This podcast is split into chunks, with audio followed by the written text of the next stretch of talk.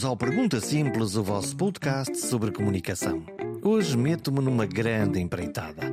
Descobrir os caminhos para a felicidade. E não, não é um podcast de autoajuda, não vende livros, seja feliz para sempre em 10 passos, ou sequer arrisca dar algum conselho sobre o tema. Prometo sim boa ciência, maneiras de ouvir as pessoas e uma suave mistura entre as expectativas e os resultados. E conto com uma boa ajuda para isso. Vamos ao programa? Vamos a isso.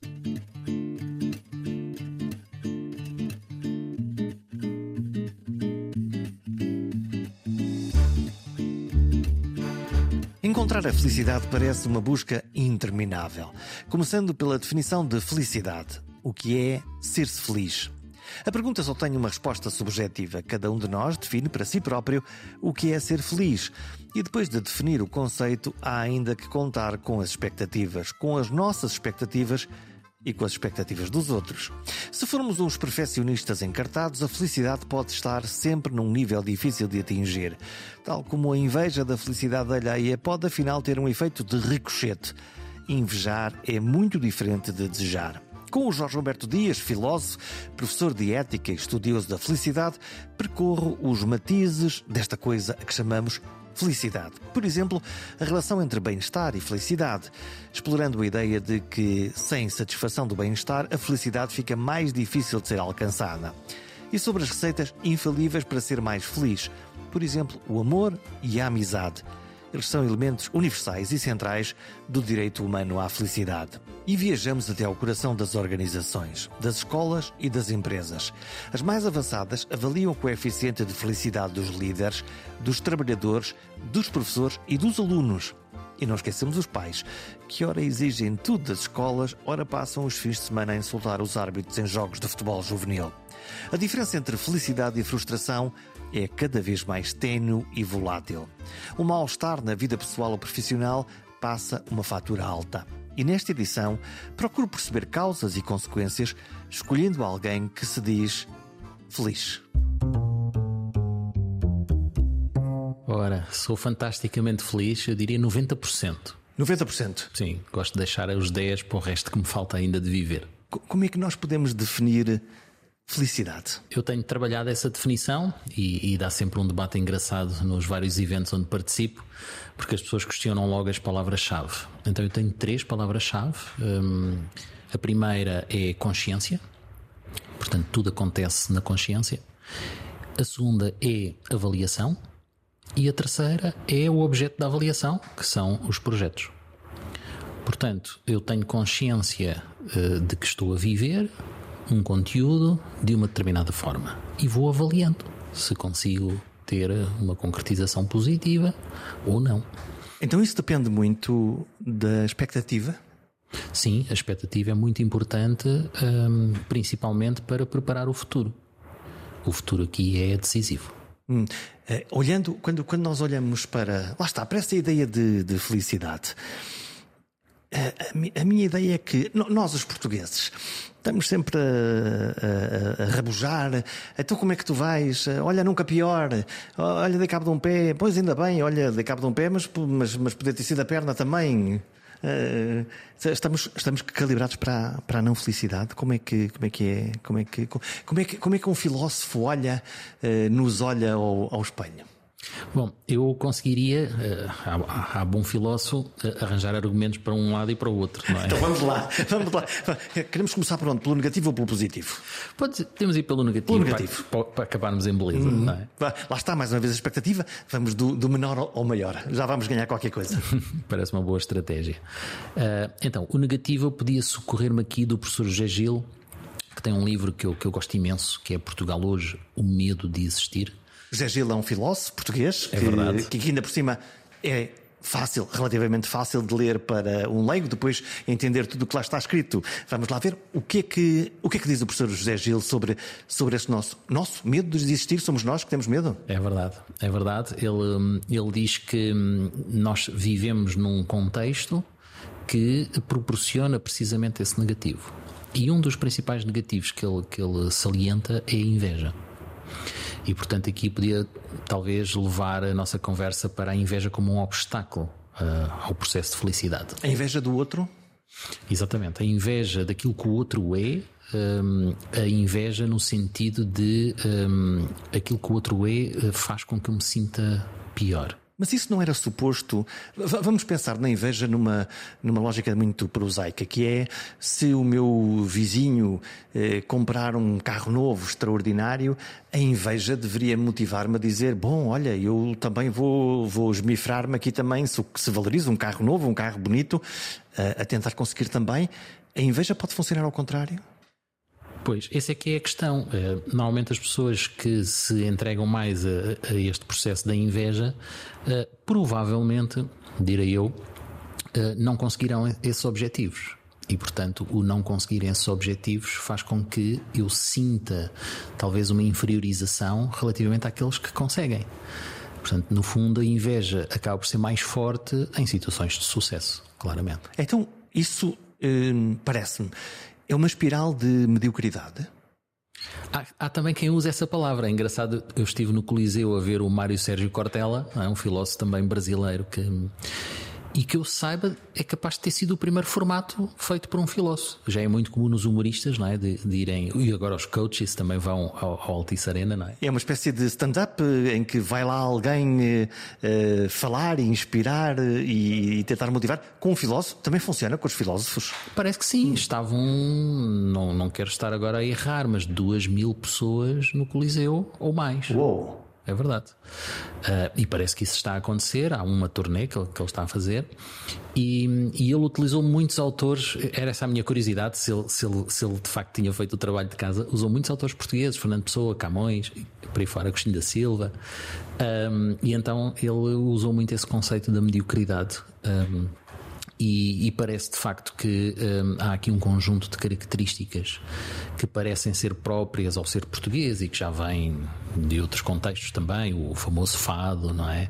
Camões praticamente descreveu-as todas nesse magnífico poema que termina precisamente com a palavra inveja. Portanto, marcou-nos logo, não é? Quer dizer, ele no século, eh, no século XIV, no século XV, genericamente disse: olha, desgraçados, é esta a vossa sina. Exatamente. E então, portanto, há a questão da, da inveja. Um, a inveja como, como um fator limitante para a, para a nossa uh, alegria de viver. Uh, onde é que está aqui a fronteira entre felicidade e bem-estar? Essa é uma excelente questão. Um, até há 10, 15 anos atrás não havia diferença. Um, todos os artigos que eu lia antes de 2004 diziam que bem-estar e felicidade eram a mesma coisa. Mas depois, eh, entre 2004 e 2008, começaram a surgir alguns autores a fazer essa distinção. E hoje, claramente, é, são coisas diferentes. Até, por exemplo, podíamos falar aqui da, da norma de gestão que surgiu agora aqui em Portugal, que é um, um orgulho muito grande. Um, faz essa distinção. E, aliás, a norma chama-se uh, Norma de Bem-Estar e Felicidade Organizacional. Tem as duas coisas. Tem as duas coisas. Exatamente. Então, onde é, que está, onde é que está a fronteira? Onde é que, está o, um, onde é que estão os pontos que se tocam e que se afastam? Então, o bem-estar uh, está, está claramente relacionado com, um, com as nossas emoções, com a nossa vida mais corporal, é, é, mais, mais terra a terra, ou seja, eu tenho que estar a alimentar todos os dias o meu bem-estar. Portanto, eu tenho que dormir, eu tenho que me alimentar, eu tenho que fazer a minha higiene, eu, eu, eu tenho que fazer uma série de coisas que permitam estar sempre naquele nível desejável, não é? É a nossa manutenção. Ora, bem visto. Não é? como, ir, como, como ir mudar o óleo ao carro. É, são, quais são as coisas que eh, nos. Eh, no fundo, o contrário de que quando nós temos sede, quando nós não dormimos, quando nós estamos. Os bebés sentem isso, não é? Ficam é logo é rabugentos e ficam lá. Portanto, eh, sente-se um, um, desassossego, um, um, um não bem-estar. É tu e a felicidade? É que é, é, é, o otimismo? É a aspiração máxima depois do bem-estar? Então sim podemos hum, pedir a felicidade? Uma boa visão também, de facto. Podíamos ver aqui quase como numa pirâmide, não é? O bem-estar está na base, se não for satisfeito, é muito difícil começar a aproximar-me da, da felicidade.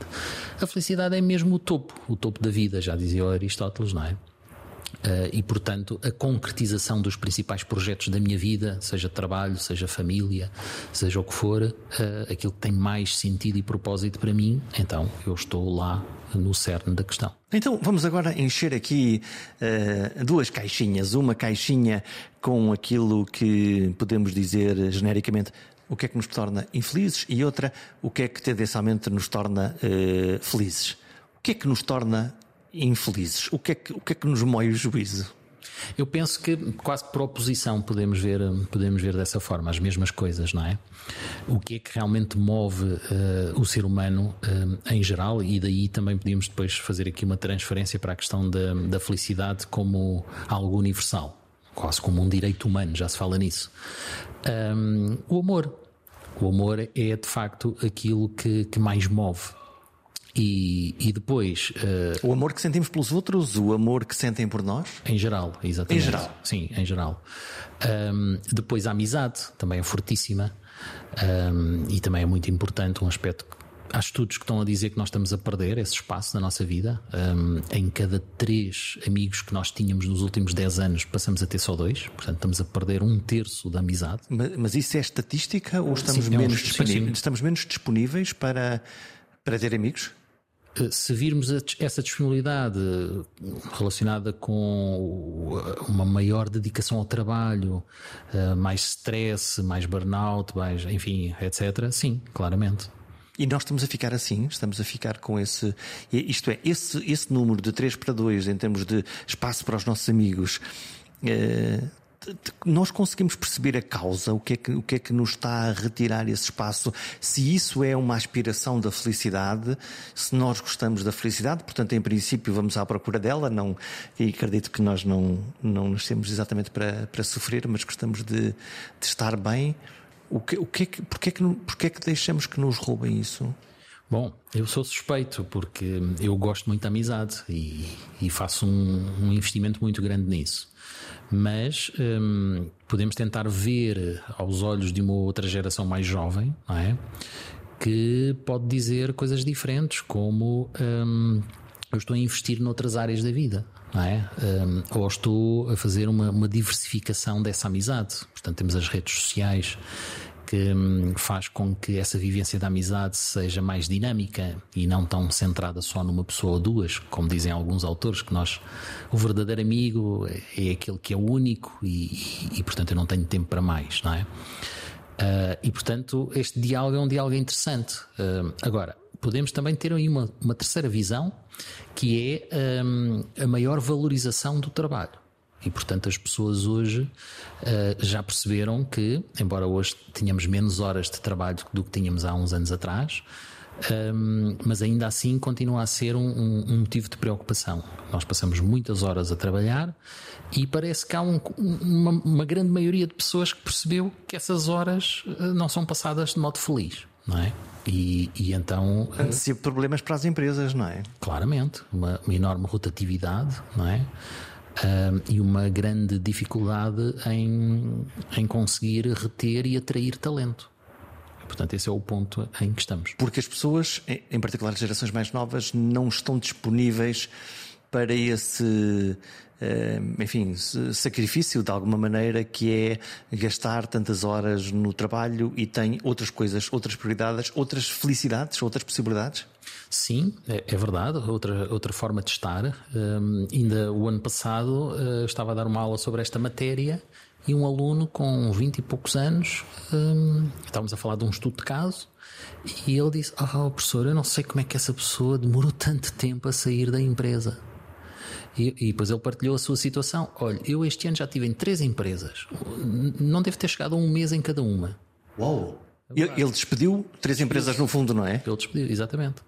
Porque ele, ele, diz: Eu faço o meu diagnóstico, aquela empresa é tóxica, eu saio logo. Não, nem sequer fico lá a perder tempo. Nem, nem há esperança, nem. Será que as empresas já descobriram isso? Algumas sim. Já, já temos muitas no mercado uh, a trabalhar estes temas. E portanto, ou a empresa se comporta decentemente ou a empresa responde àquilo que são os quesitos e as expectativas desta geração altamente qualificada, ou então a sua competitividade no mercado de trabalho já não adianta, tens aqui uma carreira, um magnífico salário e deixa de estar sossegado. Se não houver outras coisas, eles não ficam. Ora, nem mais. Que outras coisas são estas? Quase poderia resumir numa palavra: propósito. Propósito. Exatamente. O que é que, o que, é, que é um propósito? Por exemplo, na área tecnológica isto é muito comum.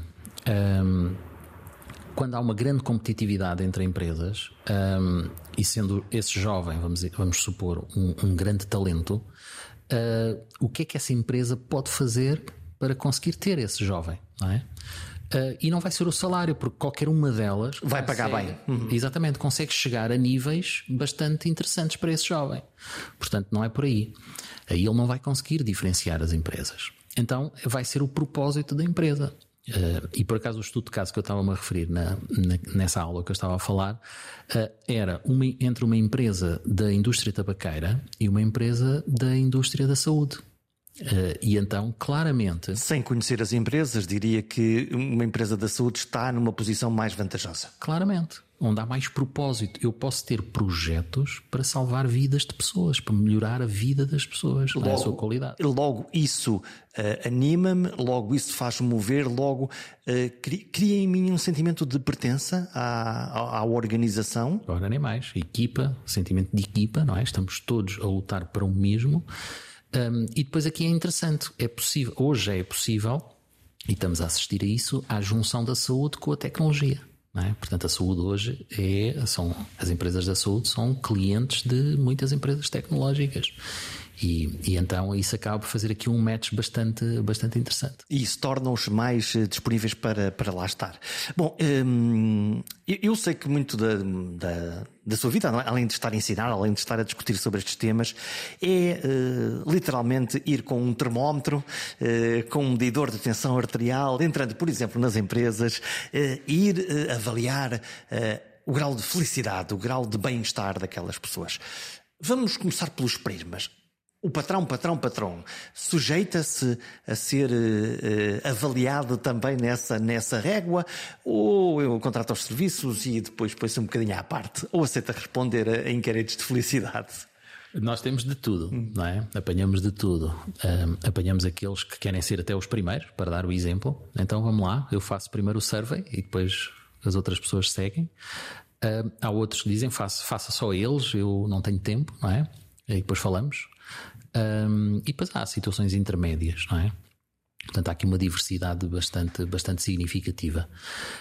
Um, agora, o número de pessoas e organizações interessadas nestes temas tem de facto também vindo a aumentar. O que é que elas procuram? O que é que estas organizações procuram ao saber, uh, ao medir no fundo, porque é porque medir e depois imagino que fazerem coisas a seguir com essa medição. Uh, que, que, procuram o quê? Porquê é que elas sentem essa necessidade?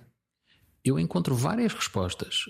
A primeira, que é dada pelas próprias pessoas e pelas próprias organizações, hum, é a necessidade da competitividade. Ou seja, hum, se eh, os meus eh, adversários diretos já estão a fazer e estão a aumentar os seus resultados e estão a ter mais valor acrescentado e mais ações e mais projetos, etc. Eu estou a ficar para trás. Então nós também vamos ter que fazer. Não é claro a melhor razão para começar, mas é uma delas, não é? Um, eu prefiro os primeiros, que são aqueles que, por sua iniciativa, o fazem um, e porque encontram uma mais-valia uh, neste processo.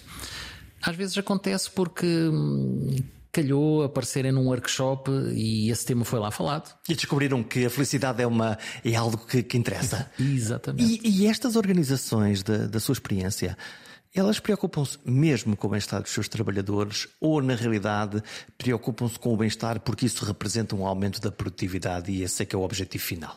Eu acho que a grande maioria é mais essa opção. Um, agora, também tenho encontrado pessoas que se preocupam genuinamente e querem ter, de facto, uma cultura humanista um, e não querem que o seu projeto empresarial acabe amanhã é? E portanto conseguem ter uma visão de longo prazo uh, e percebem que se eu tiver aqui de facto uma equipa autêntica, genuína, etc., que eu vou ter ganhos. Porque então... eles vão naturalmente conseguir fazer mais, mais coisas e de uma forma mais, uh, mais até ajustada. Lembrei-me agora de, do velho anúncio de vacas felizes dão mais leite, estavas a pensar. Bom, então, aqueles patrões que aceitam responder aos estudos da felicidade uh, estão, estão muito, muito, muito felizes, uh, assumem que há momentos de felicidade e momentos de dor. O que é que eles, o que é que eles respondem? Pode, podemos estratificar isto? Podemos. Vamos fazer aqui os patrões, depois os, enfim, os diretores gerais ou os, os líderes das empresas no, no topo, depois os, os desgraçados da sanduíche que estão aqui no meio, as fias intermédias que levam com, eh, com os chefes e com, e com a base da pirâmide, e depois aqueles que, que muitas vezes que são a base fundamental das empresas que uh, levam a coisa para a frente. Patrões, patrões, patrões, o que é que os deixa muito felizes e o que é que acham que e o que é que os faz chorar? Uh, normalmente, uh, os que estão lá no topo da pirâmide são considerados os mais felizes, por uma questão muito simples: é a questão da autonomia. A autonomia parece ter aqui um, um impacto em vários outros indicadores bastante interessantes, como por exemplo o stress. Não têm stress, não se chama stress. Podem ter preocupação, claro que sim, eh, mas não é bem stress, não tem, ninguém os pressiona. Conseguem, gerir, conseguem gerir o seu tempo. Eles é que fazem a agenda. Ninguém lhes está a perguntar, eh, olha lá o que é que estás a fazer. Eh, no, no fundo, controlam o jogo no, de uma maneira mais tranquila. E, portanto, isso faz com que os índices de felicidade sejam mais elevados? Exatamente, é que, isso mesmo. E, e, o que é que os torna felizes? Ou, ou, pelo contrário, se eles têm essa autonomia, se eles têm essa capacidade, se eles mandam, se eles fazem a agenda, Há alguma coisa que os torne felizes ou que os leve a reclamar da vida? Sim, se as estratégias que depois utilizam para executar aquilo que se pretende para a sua organização não tiver os resultados que se pretendem, não é? Portanto, é uma frustração consigo próprio. Pode ser, pode ser. Ou pelo contrário, não, a culpa não é minha, a culpa é destes desgraçados que não estão a fazer nada pela minha empresa. Eu aqui, brilhante, acabei de ter uma ideia extraordinária, a minha estratégia está apoiada por 32 consultoras e eu sou, no fundo, um visionário que não me percebem e não conseguem fazer aquilo que eu quero. Vou trocar toda a gente. Pode acontecer também, sem dúvida. Eu aqui gosto muito de dar as metáforas do desporto, não é? Um, muito, toda a gente quer ganhar, inevitavelmente, não é? Agora, também eu penso que as pessoas percebem que uh, é uma má estratégia ir jogar no domingo às três da tarde e no sábado à noite fazer um treino físico no ginásio. É capaz de ser cansativo. É capaz de hum. dar mau resultado, não é? Portanto, puxar demasiado pelos atletas pode ter um efeito catastrófico. Claramente. Oh, e até depois outra coisa, se eu tiver 20 Cristianos Ronaldos no meu plantel, não é? Também não ajuda muito, não é? É difícil, não é? E não posso pôr sempre eles a jogar. Isto, isto pode nos fazer analisar aqui uma, uma questão bastante interessante com, com esta metáfora, que às vezes as metáforas são bastante ricas, não é?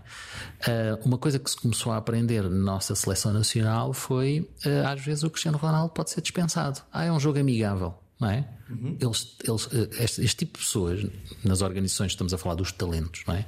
Os talentos são tão utilizados um, eh, e têm tão bons resultados que eu às vezes tenho essa tentação de vou usar mais vezes e mais vezes, mas não podemos estragar o talento, não é? Ele tem saúde, ele tem vida pessoal, etc. Portanto, tem que ser aqui uma gestão bastante equilibrada para que ele esteja sempre no seu melhor nível. Então, e um talento de uma empresa pode, perante essa expectativa e essa entrega de resultados praticamente permanente e a um nível de performance eh, superior, pode tornar-se infeliz porque sente que carrega ao, aos seus ombros uh, aquilo que a empresa tem que fazer, porque lhe estão sempre, no fundo, a pedir isto, ou não? Pode se, se a gestão não for bem feita, não é? Portanto, hum, eu penso que aqui uh, temos que ver os vários tipos de trabalho, é? Voltando à minha metáfora, uh, não podemos só focar no aspecto técnico, tático, é? físico. Um, temos que olhar mais além e temos que ver que, em alguns momentos, faz sentido o treino social, noutros momentos, faz sentido o treino psicológico, mental, etc. É? Portanto, tem que haver uma subjetividade, no fundo, na gestão desta, deste destas flores que somos nós todos, algumas até flores de estufa, para, para não estragar o canteiro? Claramente. Uh, essa palavra eu gostei bastante, subjetividade. Uh, isto permite-me dizer outra coisa muito importante que é, nestes temas da felicidade e do bem-estar, é preciso ter uma dupla metodologia, não é? Que é a parte quantitativa, que já falámos no termómetro há bocadinho, não é? Mas também temos de ter a parte qualitativa. E, portanto, este, esta metodologia mista é fundamental para nós conseguirmos ter melhores resultados. Um, e depois temos que perceber o que é que encaixa na parte quantitativa, não é? quais são os indicadores, e depois o que é que encaixa na qualitativa e o que fazer com isso. Estão a gostar do Pergunta Simples? Estão a gostar deste episódio? Sabia que um gesto seu me pode ajudar a encontrar e convencer novos e bons comunicadores para gravar um programa? Que gesto é esse? Subscrever. Na página perguntasemples.com tem lá toda a informação de como pode subscrever. Pode ser por e-mail, mas pode ser, ainda mais fácil, subscrevendo no seu telemóvel através de aplicações gratuitas como o Spotify, o Apple ou o Google Podcasts. Assim, cada vez que houver um novo episódio, ele aparece de forma mágica no seu telefone. É a melhor forma de escutar o Pergunta Simples. Agora estávamos a falar dos Cristianos Ronaldos e uh, em equipas com demasiados Cristianos Ronaldos, se, é, se assim a gente pode, pode definir as coisas, uh, e, e, em organizações motivadas para a performance e para os resultados, isto, esta uh, organização pode arrisca tornar-se demasiado competitiva e, portanto, esquecer um bocadinho a cooperação e, e, exatamente essa massa, essa cola que liga as pessoas, que é a emoção, a solidariedade, a noção de. A seleção nacional é um bom exemplo. Então, o Cristiano Ronaldo é que é bom, então ele que marca, ele que faça sozinho, não é? Pode, pode, ter, esse, pode ter esse viés ou não? Pode, um, e, parece que estamos a assistir um, agora a duas seleções nacionais diferentes, não é? Um, a seleção nacional uh, de Roberto Martínez, que ainda não sofreu nenhum golo e não, não teve nenhuma derrota, não é? E a outra anterior. mas eu até aqui utilizaria um outro exemplo, que é, uh, sei lá, por exemplo, uh, Real Madrid, equipa de estrelas, mas se calhar o Real é capaz de não ser o melhor exemplo, mas o Paris Saint-Germain é de certeza. Vamos comprar, vamos ao mercado, compramos aqui eh, 3 toneladas de estrelas, misturamos muito bem e ganhamos tudo. E não aconteceu. E não acontece, não tem acontecido. Uh, mas se olharmos para o Manchester City, que fez um caminho muito diferente destes todos, não é? Também comprou bons, muito bons. É verdade. Mas depois aquilo funciona como uma equipa. E qual é a diferença? A diferença é que nunca despediram o treinador quando as coisas corriam menos bem. Que é uma tentação muito grande, não é? Ora, nem mais. Se a organização é ligada à performance, se a performance não é boa, tu és uma besta, vai-te embora daqui. E ele, ele não o fez.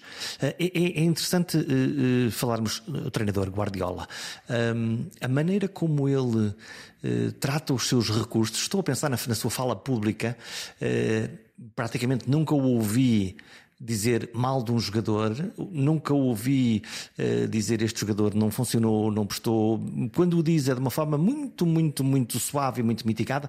Pelo contrário, ouvimos-lo tantas vezes dizer, sobre o Bernardo Silva várias vezes e dizer um, ehm, nunca encontrei melhor do que, é tão extraordinário que ele consegue resolver as coisas que eu não consegui ver. E, e, e isso tem um efeito uh, imediato, lá está, nessa uh, dopamina da felicidade da equipa? Claramente, é isso mesmo. Eh, e eu agora até poderia dizer, arriscando enganar-me, eh, espero que não, eh, até porque não tenho comissão, mas parece que com o Sporting está a acontecer a mesma coisa. É? O treinador também, também tem esse perfil, não é? Tem um perfil muito Sim. parecido, não é?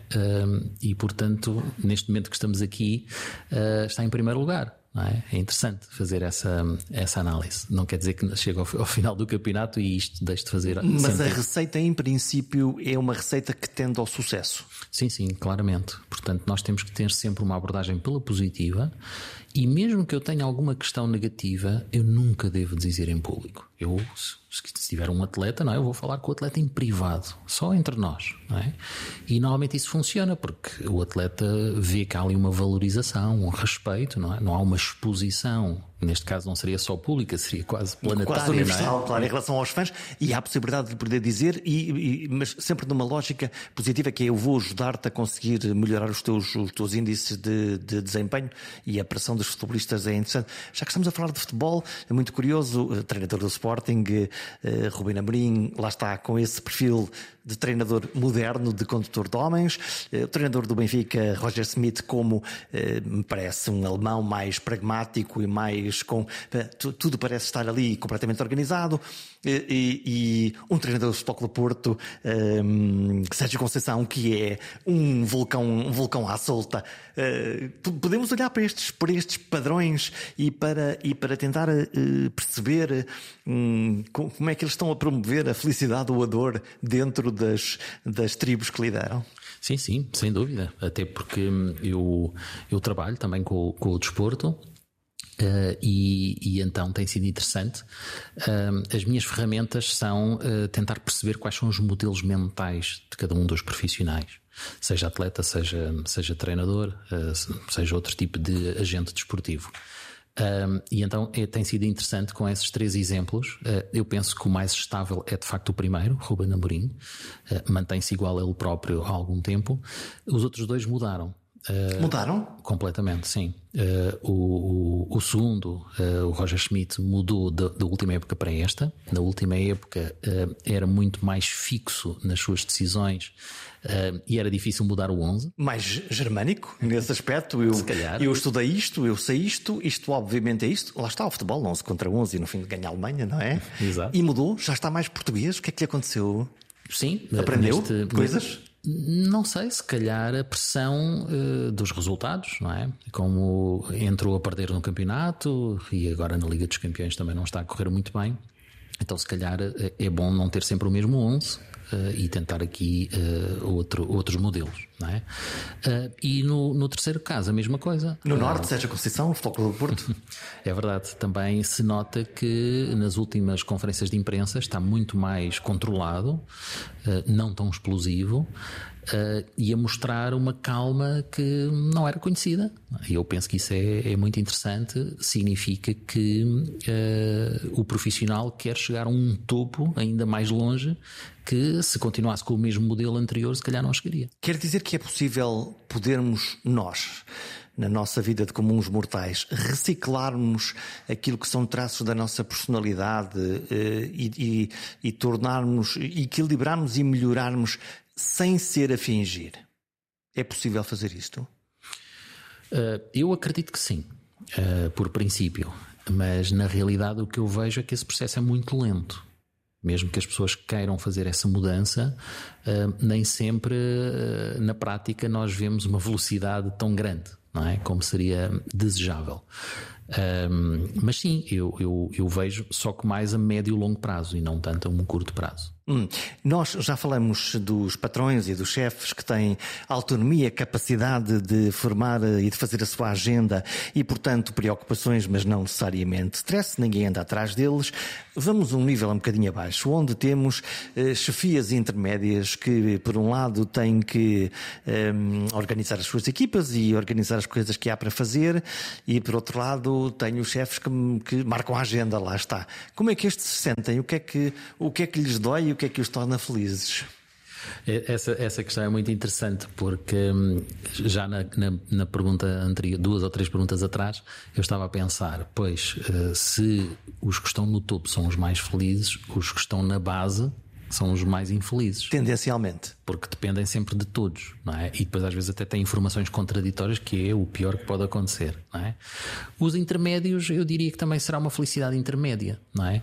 Por um lado, uh, podem ter alguma margem de liberdade e de, e de gestão perante os outros, não é? Que estão abaixo na, na hierarquia, falando desta forma, uh, mas depois têm que prestar responsabilidades, não é? E, e fazer relatórios para os que estão acima. Uh, portanto, é, é nesse momento de, de, prestação de contas que o stress vem, não é? Que as preocupações vêm. Uh, e portanto, esse talvez seja o momento de, de tentar ver a melhor forma de, de, ganhar esse processo. De que é que eles se queixam? Uh, normalmente o que, é que, o, que, é, o, que é, que é que os torna infelizes, no fundo, não é? É a falta de autonomia. Eh, a autonomia tem sido, tem sido apontada como uma das principais razões no contexto uh, organizacional, como um dos principais contributos para a felicidade no trabalho. Portanto, por isso é que se procura tanto o teletrabalho, uh, por isso é que se procura tanto os horários flexíveis, não é? E muitas outras ferramentas de agilidade. Se eu não estiver na linha de vista, logo vou conseguir fazer as minhas coisas com o meu tempo, com o meu ritmo e com a minha capacidade, sem ter que estar permanentemente na linha de fogo. É porque todas as pessoas são diferentes, não é? E, e, se nós temos uma linha de montagem com o modelo A igual para todos, vai dar problemas, não vai funcionar com todos, não é? E se eu quero ter bons resultados, não posso agir desta forma. Um, se eu permito o teletrabalho, uh, então essas pessoas vão conseguir chegar lá uh, de outra forma. E isso não angustia aqueles que estão lá em cima e que olham à volta e dizem: então, mas onde é que estão as minhas tropas? Não estão aqui, estão em casa? O que é que, o que, é que está a acontecer? Ou não? Eu acho que não. Eu, pode angustiar determinado tipo de líderes, claro, mais, mais assertivos, talvez, ou menos menos hum, democráticos ou, ou tal, talvez mais materialistas, possessivos, etc. Que confiam menos nas suas equipas? Sim, provavelmente. Crises de confiança, onde depois proliferam ambientes mais tóxicos, etc. Mas hum, o verdadeiro líder não. O verdadeiro líder quer, olha, daqui a um mês quer estes resultados. Como é que você chega lá? É a sua autonomia. E aí é fantástico ver que às vezes há pessoas que aproveitam para ir buscar o filho à escola, não poderiam fazê-lo, uhum. não é?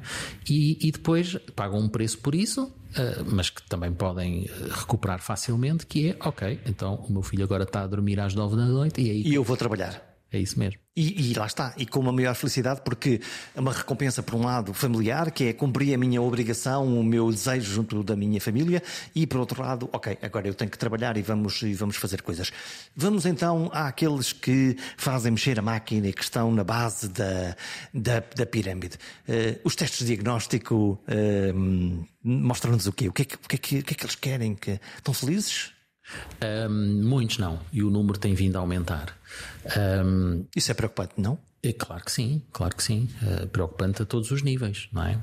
Um, muitas vezes o que se fala é a instabilidade na organização. e aquilo que nós poderíamos considerar a, a âncora da organização, em muitos casos, está apenas no website, não é? Quando falamos da missão, dos valores, dos códigos de ética e de conduta, Estamos a perder eh, a cultura nas empresas? Claro, a cultura como estratégia ao pequeno almoço, é isso mesmo. A famosa frase do Peter Drucker, não é? E o que é que acontece se, se essa cultura se for esvaindo, se começar a haver um deslaçamento? Bom, eh, pode reduzir eh, a performance, a produtividade. Um... Ehm, Eu quero lá saber. Claro, pode, pode acontecer a maior instabilidade de todas, que é eh, quando um, um líder diz hoje é para fazer isto, esta semana o nosso objetivo é este para a semana seguinte, ah, afinal já não é isso, é outra coisa.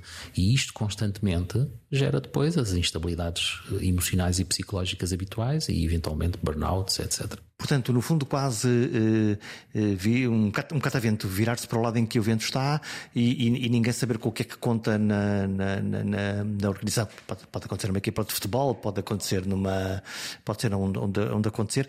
Uh, eu, eu, quero falar da escola, mas, mas não, quero deixar fugir o tema, do, o tema do desporto, porque a mim me interessa e na, e na correlação com a ética do, do desporto.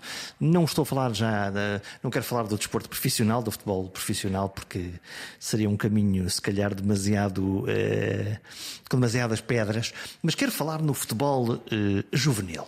Nos miúdos de 10 anos, de 12 anos que jogam futebol, eh, campos por onde eu também passo muitas vezes. o que é que está a acontecer quando um grupo de pais de crianças estão a ver as suas crianças de 10 anos, 12 anos, 13, 14 anos a jogar futebol e se transformam em selvagens numa, numa bancada? Selvagens, os próprios pais. Os pais, não? os pais, não são as crianças, não. Os pais, uh, uh, uh, na maneira como insultam o árbitro, na maneira como gritam, de, como gritam exigências com os seus filhos, na maneira como cobram sobre o desempenho de crianças muito pequenas que estão, no fundo, apenas a praticar desporto. Pois, isso vai, vai de encontro aos resultados que nós temos. Um, de facto, nós somos mais chamados um, para intervir nesses, nesses temas. Uh, e nesse sentido temos estado a dar formação a pais, só que o desafio depois é fazer com que eles apareçam, não é? Uhum. Uh, e às vezes os próprios clubes nos dizem que, bom, tiveram aqui 20, 30 pais, mas aqueles que deveriam realmente ouvir e, e, e, fazer este, este workshop uh, não vieram, exatamente.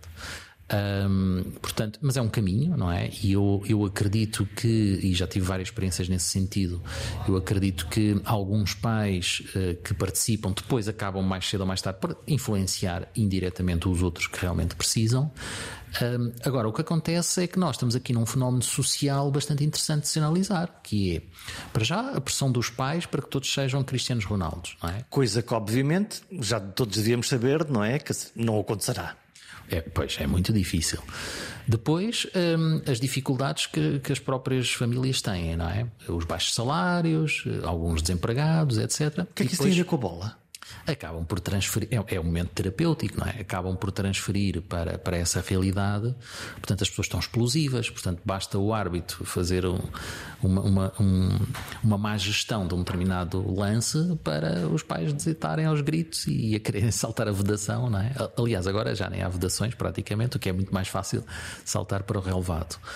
Um, e portanto as pessoas estão com as emoções à flor da pele e normalmente o, o que nos pedem, mas depois também não há orçamento nos clubes, não é? E, e nós temos trabalhado essencialmente aqui uh, via um, um, programa do governo que se chama uh, o Plano Nacional de Ética no Desporto. Um, essa é a forma que temos de ajudar os clubes, de, de forma quase grátis, não é? Fazendo aqui alguma gestão um, e tentar de alguma forma responder àquilo que se pretende, que é o que eles pedem, que é a formação para a gestão e controle emocional. Mas qual é o impacto que isto tem nas crianças? É bastante negativo. Nós temos um folheto exatamente sobre este tema uh, e lá temos um teste onde apresentamos cinco ou seis tipos de pais. Uh, então, quais são, quais são esses, esses tipos de, de pais? Então, temos aquele pai que até é relativamente tranquilo, que vai deixar o seu filho ou a sua filha ao treino uh, e diz: então o treino é às, às sete Acaba que horas? Às oito e meia. Então o pai está cá às oito e meia. É um pai desligado. Pai completamente. Completamente vai, desligado. vai lá, não tem nada a ver com isso. É. Depois vai dar uma volta, vai fazer qualquer coisa e regressa. Depois temos aquele pai que. Uh, isto pai, pode ser pai ou pode ser mãe, Sim. não é? Que eh, está a ver o treino, fica ali de facto, mas de repente diz. Uh, oh, oh mister, não, isso não é bem assim. Se você pôr, puser aquele jogador ali na direita, o resultado vai ser melhor. É o pai Bitaites treinador. treinador. Exatamente. criou um problema à criança, criou um problema ao treinador. Exatamente. Portanto, criou dois problemas à, à, à mesma altura. Nem mais. Hum. Depois, o terceiro tipo uh, é aquele que fala diretamente com o seu filho e que diz: uh, Oh, não sei quantos. Então, tu não marcaste golo porque não fizeste desta forma. Então, quando chegamos a casa, vamos treinar isto melhor. E é uma pressão imensa para os miúdos. Constante. Por um lado, lembrar-lhe que ele errou, o que é a coisa mais normal do mundo numa idade juvenil, é. e por outro lado, dizer: está aqui o teu pai treinador que, obviamente, vai corrigir essa tua eh, profunda imperfeição. Dizendo isto, claro, em frente às suas às outras crianças, em frente ao seu treinador, e portanto, temos aqui o, o, o terceiro, o, terceiro, o terceiro pai ou mãe, não interessa. É, exatamente. Um, depois uh, há um outro que se revela mais com os árbitros, portanto temos aqui o, vá, o, o, intervir no trabalho do interferir no trabalho do treinador, outro com, com a criança, não é? E outro com, com, o árbitro. A culpa é do árbitro sempre. Exato. Portanto, este durante a semana não faz grande coisa, mas quando chega ao sábado ou ao domingo, ou dia de jogo, não é? Então o alvo é sempre o árbitro e, e sempre com uma linguagem mesmo muito negativa, não é? Um, e portanto a, a, desculpa exatamente é sempre essa. Há que criticar o árbitro para justificar o que for. Qualquer coisa. E portanto, cá está. Uh, existe um modelo de familiar perfeito? Depois, o último tipo de pai é aquele que depois tem lá uma série de tópicos, não é? Onde nós aconselhamos os pais a não, não criticar o árbitro, porque o árbitro é humano e, e mesmo que falhe, temos que estar preparados para isso, não é? Uh, porque se não houvesse árbitro, ainda seria pior. Às, vezes até exploramos isso, não é? Gostam quando não, os árbitros não vêm? Ai, não, não, o jogo já não tem o mesmo interesse e por aí fora. Até porque depois, às vezes, tem que ser uma pessoa que está na bancada que vai arbitrar e ainda pode ser pior que Fica com a batata quente na mão. Exato, é verdade. Uh, depois a questão da, da, gestão emocional, então se você quer criticar o seu filho, faça-o só individualmente e de forma calma e objetiva e por aí fora.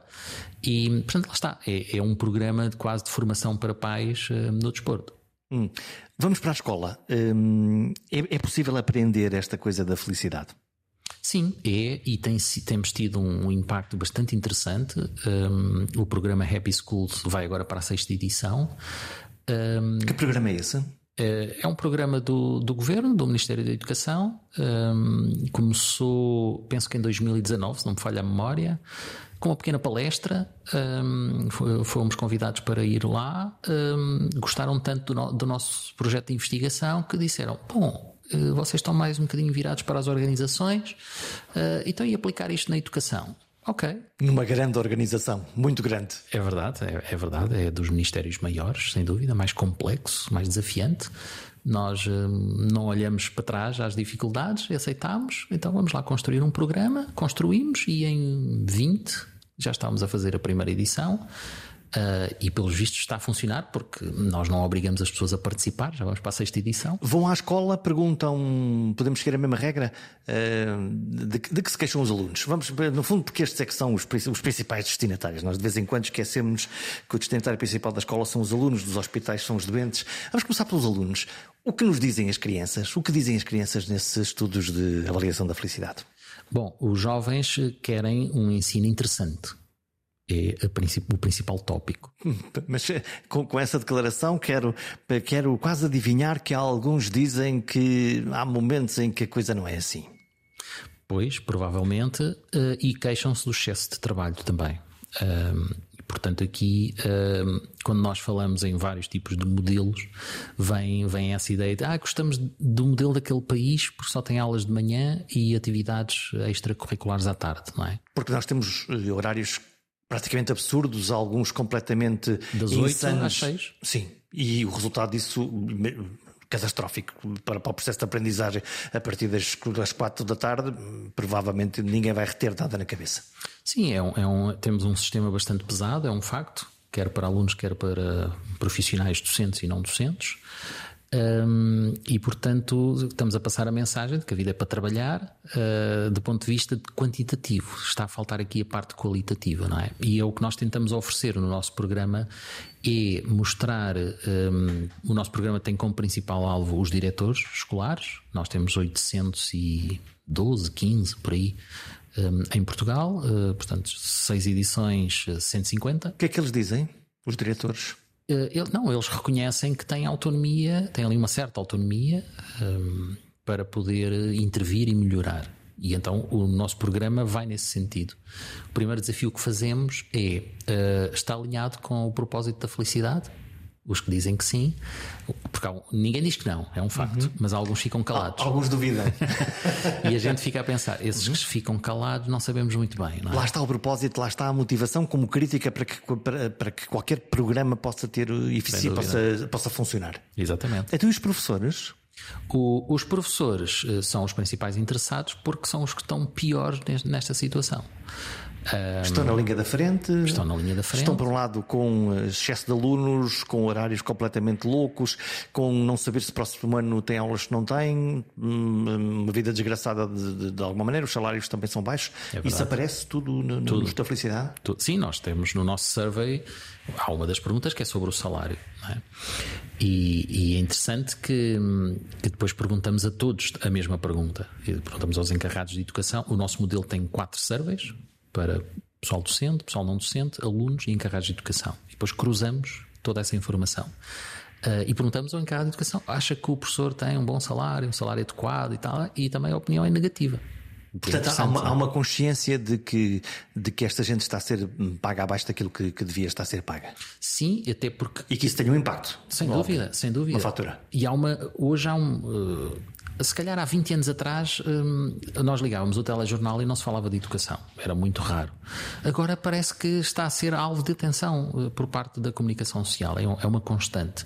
E isso também acaba por informar a sociedade. O que é que é ser professor, não é? E o que é que as pessoas veem? Ser professor é andar a percorrer o país, eh, por exemplo, no caso de Lisboa, Porto e Algarve, eh, com mil euros para pagar um quarto, se calhar por 400 euros ou 500, e estou a ser simpático. Um é? absurdo, portanto. Não funciona. Não há ninguém que seja feliz assim. Ninguém quer ser professor, claro. portanto, esta é a imagem. E mesmo quem, quem é, está, está obviamente é sempre em processo de dor e, e, torna muito difícil, por mais vocação que tenha, fazer um bom trabalho. Sim, e, a, e, as informações que estamos a receber agora, neste ano letivo, é que estão a aparecer muitos jovens professores nas escolas um, e até o, o pessoal não docente uh, até dizem em tom de brincadeira uh, que um, eu até pensava que era aluno.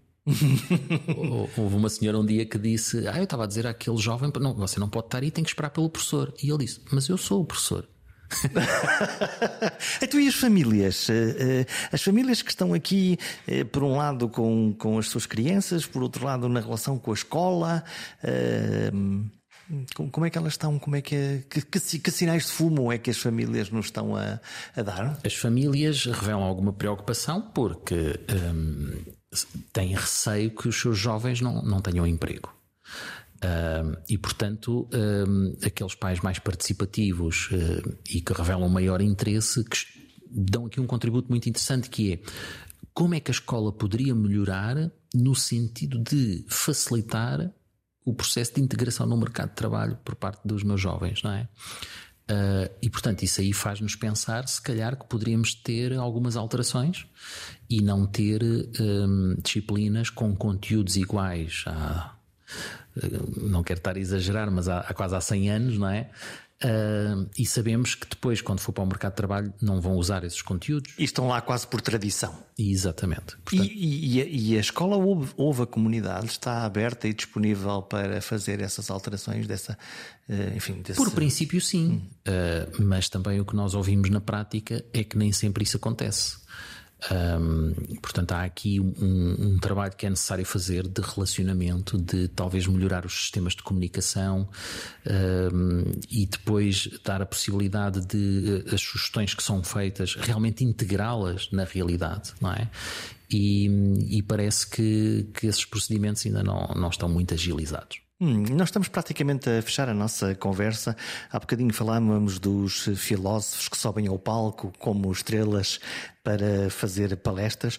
Não resisto a perguntar-lhe como é que hum, como é que o filósofo vê um, o crescimento e a multiplicação dos vendedores da banha da cobra, influenciadores vários que propalam a felicidade como eh, um automatismo e como lê este livro de autoajuda e serás feliz fazendo esta regra dos 10 passos ou dos 5 passos. Bem, eu, eu acho que nunca conheci uma pessoa dessas. e quero conhecer. Eu gosto de conhecer toda a gente. Hum, vê, basta olhar para, para, para os feeds das redes sociais para, para encontrar pessoas que, que nós percebemos rapidamente que, eh, que são muito boas a vender uma determinada ideia, mas que suspeitamos que depois a substância é um, é um livro, é um livro ou um vídeo ou um, ou um post que na realidade se autoajuda ao próprio imagino e não, e não à comunidade. Pois, eh, eu penso que é um bocadinho a lei do mercado, não é? Eh, eu acho que todas as pessoas têm o direito de vender o que acharem interessante. Se vendem bem, mas depois o produto não, é, não tem qualidade. Podem estar a vender uma ilusão. Eh, claro que sim, não é? Mas eu nas minhas aulas gosto de dar sempre o exemplo da Uber. A Uber, no fundo, vende um serviço mas não faz o serviço, não é? Ou seja, estou-me a referir mais a Uber Eats, não é? Portanto, a Uber não cozinha, não, não faz a comida, mas vende todo o processo. Um, eu próprio já experimentei e um, já reclamei algumas vezes. Claro que a culpa não é da Uber, é da outra empresa que faz a comida, não é? E que em vez de trazer duas pizzas traz só uma, não é? Uh, eu reclamo e o que é que normalmente a Uber faz? Devolve-me o dinheiro todo. Interessante, não é? Por princípio. E isto já aconteceu várias vezes e eu já, já apresentei este caso numa aula e os alunos todos disseram a mesma coisa. Ah, a mim também devolveram. Ah, a mim também. Toda a gente diz o mesmo. Portanto, há aqui um princípio que é uh, nós queremos conquistar o cliente mas sabemos que corremos um grande risco porque isto acontece, pelos vistos, a várias pessoas. Até porque não controlamos o processo de ponta a ponta e, e há alguma coisa que pode falhar e então assumem essa perda, no fundo, para garantir que o seu mercado se mantenha a flutuar. Exato. Portanto, as pessoas acabam. Eu, por exemplo, eu não me fui embora e parece que a maioria das pessoas também não vai embora por causa disso. Um, e portanto, eu penso que o mercado vai se encarregar, não é? Se há algum profissional que está a vender um produto que não, não tem qualidade, mais cedo ou mais tarde vai deixar de vender, não é? Porque as pessoas não vão uma segunda vez, não é? Portanto, mas também depende da área que estivermos a falar, não é? Eu penso que há que analisar caso a caso e, e ver se de facto é assim ou não. Jorge Humberto Dias, o que é que é um dia bom? Um dia bom uh, é um dia em que eu consigo fazer o que eu mais gosto. Por exemplo, ir treinar, ir ver o pôr do sol, estar com a família e receber boas notícias sobre os meus projetos profissionais. A ideia de felicidade pode ser mais simples do que parece, ainda que possa ser transitória. Mas se fizermos o que gostamos, se gostarmos de quem gosta de nós e tivermos uma autoestima sem grandes remendos, então o caminho fica bem mais fácil. Até para a semana. E como dizia outro, façam o favor de ser felizes.